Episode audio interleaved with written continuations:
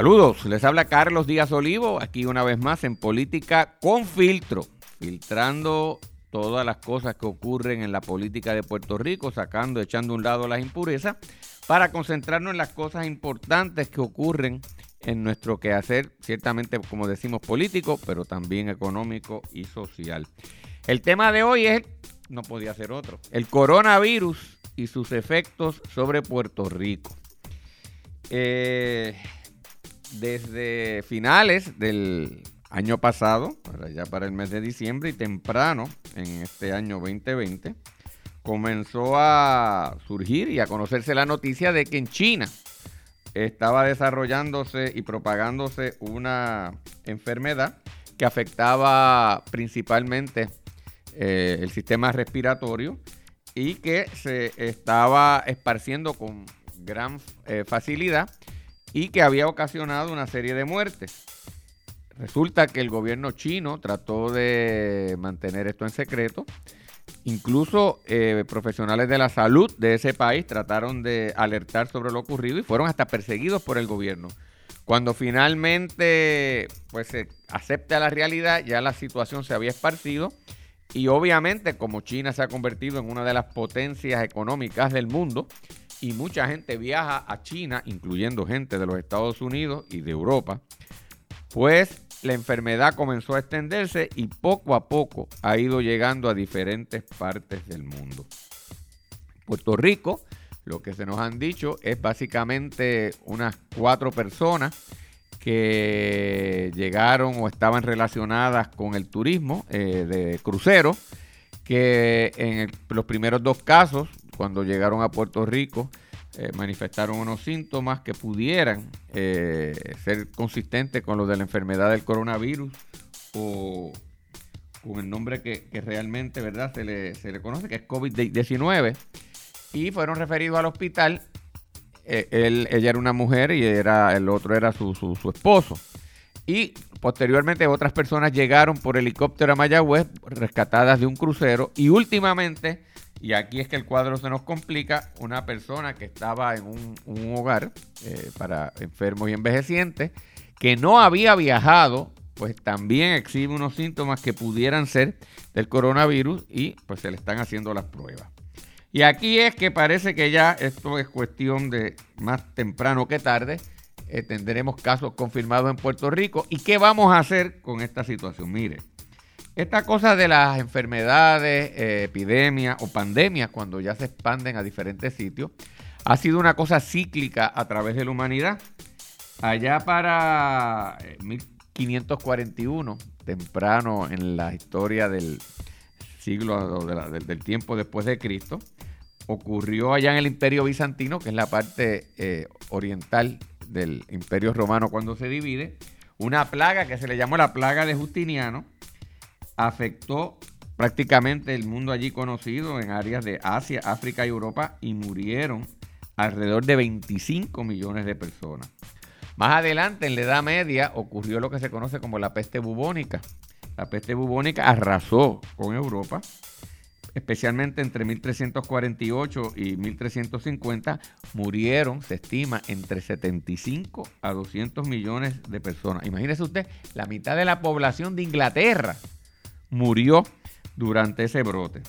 Más adelante, más cercano en la historia, en el siglo XIX, en España, hubo unas epidemias de cólera. Y como habría de esperarse, los españoles en aquel tiempo, entre sus posesiones, tenían a Puerto Rico. Y algunos de esos españoles llegaría a Puerto Rico. Y en Puerto Rico, a mediados del siglo XIX, hubo también un brote de cólera. Y yo no sé si ustedes han oído por ahí el refrán, la isla menos Morovis pues curiosamente fue que en 1853 esa epidemia se extiende en Puerto Rico y el único municipio que no tocó fue precisamente el municipio de Morovis, casualmente donde vengo yo. Así que yo espero tener unos anticuerpos que me ayuden de manera especial a poder combatir todas estas situaciones. Luego, ya en el siglo XX, eh, cercano a los desarrollos de la Primera Guerra Mundial, en 1918, ocurrió lo que se conoce en inglés como el Spanish Flu, le dicen la gripe española. No fue que ocurrió en España, ocurrió básicamente en diferentes sitios, incluso en los campos de batalla en la Primera Guerra Mundial, pero ¿qué pasó? los dos lados en combate no quisieron alertar de que estaban enfermándose sus tropas para no alertar que estaban débiles a sus opositores, los callaron y España, que también se expandió, se, dispersó la, enfermedad, como era neutral, fue el que lo mencionó y reconoció públicamente que había eh, el problema de salud y se le vino a conocer como la eh, gripe española. Murieron 50 millones de personas, imagínese usted. Más recientemente nosotros hemos tenido otros brotes eh, importantes como el SARS, el ébola y ahora tenemos el COVID-19, el coronavirus. Aparentemente, y aquí es que viene lo, interesante, dicen que esto en realidad es como si fuese una gripe un poco más eh, problemática, hasta una especie de influenza, eh, y que gran parte de las personas logra eh, sobre, sobrellevarla sin mayor problema. Y que solamente personas comprometidas con su salud, con condiciones ya preexistentes, es que tendrían que tener mayor problema y personas de 65 años de edad en adelante o niños muy pequeños. Eh, pero que en realidad la mayoría de la población más o menos puede manejar la situación. El problema es que esto se pega con facilidad y por lo tanto muchas personas pueden llegar a contagiarse. Eh, y aquí es que vienen eh, los problemas que tenemos que preocuparnos. En primer lugar, quien está haciendo las pruebas, porque como esto es nuevo, todavía no hay vacuna, no hay medicamento, y debemos estar claros, esto es un virus. Un virus eh, eh, contrario a enfermedades que se derivan de antibióticos, que vienen de bacterias, perdón, que, que vienen de bacterias, usted las puede combatir con antibióticos. Los virus, que son unos organismos en sí mismos, no se combaten con antibióticos. En realidad, usted lo que tiene que esperar es que el propio cuerpo combate y saque el virus y usted lo que hace es atiende eh, las complicaciones que se pueden derivar, pues si le da fiebre, pues da medicamentos para bajar la fiebre, si tiene complicaciones pulmonares, pues hay terapias y otras cosas para atenderlo, pero el virus en sí todavía no tenemos nada. Hay una prueba que se ha desarrollado para identificar si usted tiene o no este virus. La tiene allá en el Centro de Enfermedades Contagiosas en Atlanta. Por lo tanto, hay que enviar las pruebas a Atlanta. Y usted se imagina, todos los Estados Unidos están enviando las pruebas allá. Hay un atraso, así que las que enviemos de Puerto Rico van a hacer ese atraso. Así que implica esto para los puertorriqueños. Pues mire, varias cosas. Vamos, una vez hemos hecho el trasfondo, a analizar esto. Lo primero que tenemos que tener claro y que yo creo que el gobierno nos tiene que decir es cuál es la política sobre esta gente que llega de los cruceros. ¿Podemos negarnos a recibir un crucero? ¿Podemos decirle que no entre? Si hay alguien de, en un crucero cercano que esté enfermo, los pueden volar en helicóptero como ocurrió eh, este fin de semana a Puerto Rico para que se le atienda aquí. Debemos hacer eso. Pues mire, aparentemente esos casos que hemos hablado fue la Guardia Costanera de Estados Unidos quien dispuso la entrada de estas personas. Así que eso significa que en gran medida el gobierno federal a través de la Guardia Costanera tiene injerencia sobre estos casos que vienen en cruceros. Por lo tanto, yo creo que es importante que el gobierno nos diga cuáles son las instrucciones y cuál es el protocolo concreto que la Guardia Costanera de los Estados Unidos tiene con respecto al recibo de personas en cruceros que de alguna manera parecen dar indicios que pudieran tener la enfermedad para nosotros estar preparados y entenderlo mejor, porque nadie se ha ocupado de informar esto al pueblo. Segunda situación, mire, como yo les decía a ustedes, la gente dice, pero esto es una gripe, tranquilo, esto no es tan serio, salvo personas con la salud comprometida. ¿Qué es la salud comprometida? Pues ahí viene el problema. Problemas de presión alta, problemas de condiciones cardíacas, obesidad, problemas pulmonares. ¿Qué pasa? que en Puerto Rico gran parte de nuestra población, incluso de gente joven, es obesa, tiene problemas de alta presión, tiene condiciones cardíacas, tiene problemas pulmonares. Pues, ¿qué significa eso? Que hay una cantidad significativa de nuestra población que por sus condiciones de salud, pues pudieran, pudieran estar sujetas a que la enfermedad le pueda atacar con mayor facilidad y con efectos mayores. Me parece a mí que nuestro gobierno y nuestros profesionales de la salud tienen que ir y llevar este mensaje más claramente a esta población, los médicos ocuparse de llevarle su mensaje a sus pacientes de qué síntomas eh, tienen que estar pendientes, cómo manejar la situación, porque realmente por la situación demográfica de Puerto Rico, nosotros tenemos una población muy sensible a esta situación y nadie nos está hablando de esto.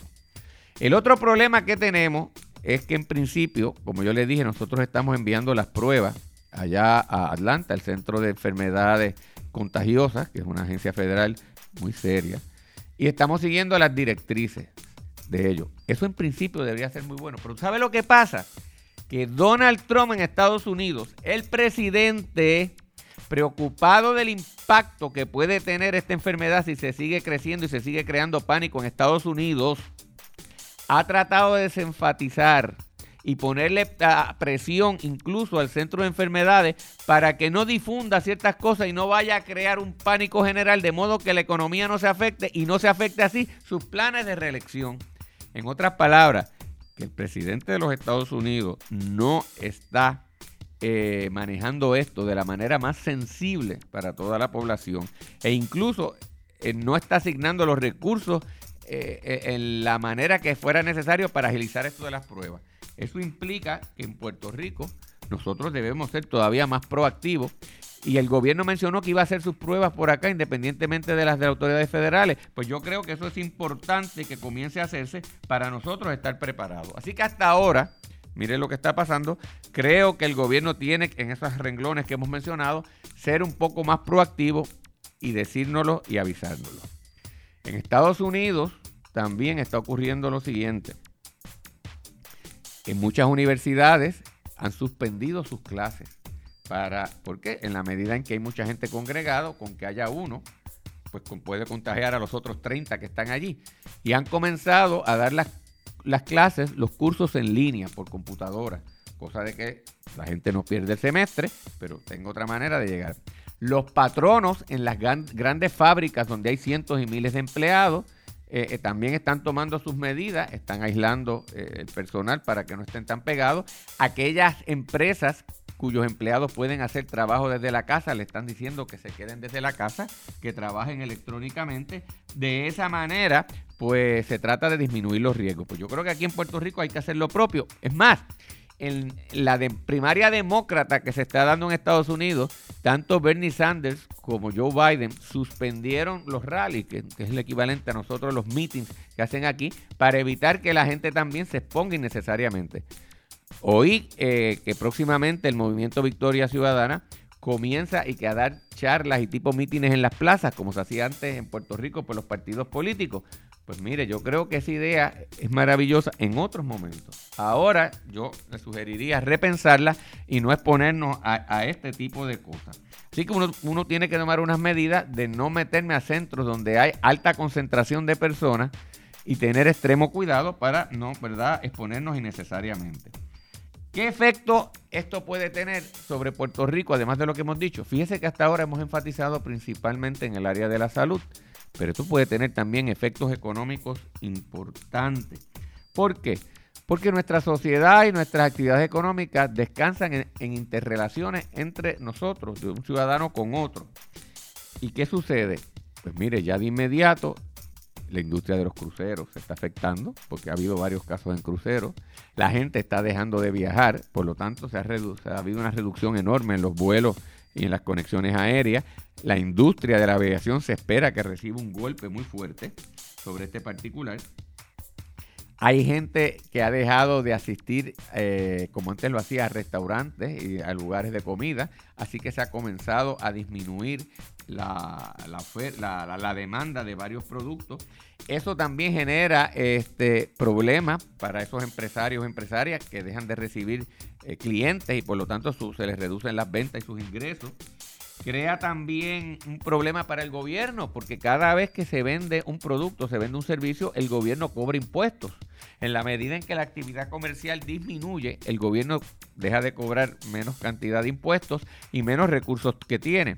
Esto en el caso de Puerto Rico, que tenemos un gobierno en quiebra y un gobierno con necesidad de generar ingresos, pues otro elemento que puede... Eh, afectar nuestra economía y ponerla en situaciones eh, aún más difíciles de las que está. Al mucha gente enfermarse, pues hay gente que no puede trabajar, así que hay ausentismo laboral. Por lo tanto, eh, la capacidad productiva del país y de las empresas se afecta. Así que es de esperar que los niveles de producción y de calidad incluso de lo que se ofrece se disminuya como efectos de toda esta situación. Al haber más personas enfermas que de costumbre, los costos de ofrecer servicios de salud aumentan. Así que eso implica para las personas eh, que están sujetos al plan de la reforma, al plan de salud del gobierno de Puerto Rico, un impacto mayor en las finanzas del pueblo de Puerto Rico. Aquellos de la población que tienen sus planes médicos pues privados, pues también eso impacta a estas compañías aseguradoras. Así que las compañías aseguradoras tendrán eh, ciertamente un incremento en sus costos operacionales producto de esto y eso a su vez deberá llevar algún tipo de, de ajuste o de, o de medida a, la luz de esta realidad. Luego de que esta situación se normalice, y cree que se, cree que se va a normalizar, porque la, ocurre dos cosas, logra contenerse y detenerse la, eh, que se sigue expandiendo con las medidas de cautela y usted recogerse un poquito. Eh, mucha gente logra ya eh, manejar la enfermedad y pues, desarrolla inmunidad a la misma eh, y la supera y llega a, la enfermedad a pasarse la, etapa más, más grave. Dicen también que eh, la enfermedad, el virus, es más difícil que se propague en temperaturas calientes, así que nosotros estamos en el trópico, el calor eh, con la cercanía del verano debe ayudar a que no sea tan fácil que se propague, así que vamos a llegar, o sea, no tampoco es eh, para que desesperarnos y llegará un momento en que esto se va a poder contener. Pero ¿qué pasará después de esto? Pues mire, varios elementos eh, sobre el particular. Probablemente la población en gran medida disminuye.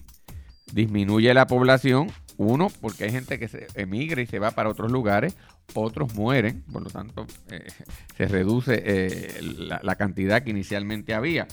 Eso, que por un lado es un problema e incluso una tragedia, a la larga lo que ha pasado de experiencias eh, en otros lugares con pandemias como las que les mencioné, es que entonces, como hay menos gente disponible para trabajar que la que había antes, y gente, eh, por lo tanto, los patronos necesitan recursos humanos y como ya no hay tanta gente, una de las consecuencias inmediatas que tiene es que tiene que pagar más para atraer a los trabajadores. Así que a la larga, experiencia en otros sitios ha resultado beneficioso a la clase trabajadora en términos de mejores condiciones de trabajo y mejores salarios e incluso una mayor movilidad. En la medida en que también esa población se reduce, eh, eh, los costos de ofrecer servicios por parte del gobierno también se reducen. En un gobierno como nosotros, que está en una situación económica, pudiera, aunque hay un impacto inmediato, a largo plazo, pues representar este, unos ajustes que ayuden a reducir los gastos. Así que eventualmente, como dice el refrán, no hay mal que por bien no venga. Pero esto, repito, es más adelante. Hoy, en estos momentos, y redondeando todo lo que hemos dicho sobre los efectos del coronavirus, del COVID-19, es uno, hace falta información. En la medida en que usted no sabe los detalles, no conoce la enfermedad, no está claro de los síntomas, no toma las precauciones, usted se compromete usted mismo y expone a los demás. Así que es importante, las medidas son básicas eh, y son simples. Usted trate de mantener una higiene, eh, eh, esto es un virus que se propaga, ¿verdad? Por las emanaciones, salivas que salen cuando uno habla, hasta que se, ni se notan, estornudos. Permanecen en la superficie por un tiempo mayor que otros virus. Por lo tanto, usted a veces cuando toca una superficie sin darse cuenta puede estar contaminada, se la lleva a la cara, a la nariz, a la boca y eso inmediatamente lo coloca dentro de su cuerpo. Por eso es que recomiendan que usted continuamente se esté lavando las manos, porque uno inconscientemente se toca la cara. Por eso no dice, trata de evitar tocarte la cara. Pero si te la vas a tocar, porque a veces inevitablemente uno lo hace sin estar consciente, que las manos estén limpias, porque entonces reduces los niveles de exposición. También el consejo de uno eh, no ir a, lugares concentrados o alta concentración de gente. Mientras haya miles de personas, con que haya uno o dos, pues usted se expone. Mientras usted esté en sitios con cantidad más reducida, exponencialmente también el riesgo se reduce. Así que usted mismo tome esas precauciones. Y si se siente mal, usted mismo quédese tranquilo en la casa, manéjelo. Como dicen gran parte de las personas, eh, es leve en lo que le da.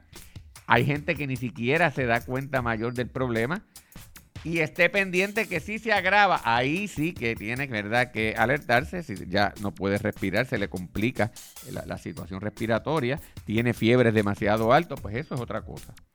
Así que, y si usted tiene hijos, pues no, y, tienen síntomas de enfermedad, que no necesariamente es esto, puede ser un catarro normal, no lo envía a la escuela, déjenlo en la casa hasta que se mejore. No, el muchacho no le expone tampoco a, la escuela, está mejor cuidado en la casa y tampoco expone a sus compañeros. Así que amigos y amigas, eh, son momentos de tomar cautela, son momentos de informarnos, son momentos de ser buenos ciudadanos eh, para con nuestros amigos y para con nosotros mismos. Y si hacemos esto, no es que vamos a desaparecer el problema de la noche a la mañana, es una enfermedad nueva, no conocemos la extensión de su, ¿verdad? de sus riesgos, sí tenemos una idea y tenemos ciertos criterios para manejarla. Así que vamos a ponerlo en función y esperemos que la próxima semana, cuando estemos nuevamente en política con filtro, eh, podamos hablar desde una perspectiva mucho más positiva y que las noticias eh, en términos de la contención de esta enfermedad y evitar que se siga esparciendo, pues eh, sean positivas y sean las que podamos compartir con ustedes. Se despide Carlos Díaz Olivo, como siempre, un placer estar aquí con ustedes en Política con Filtro.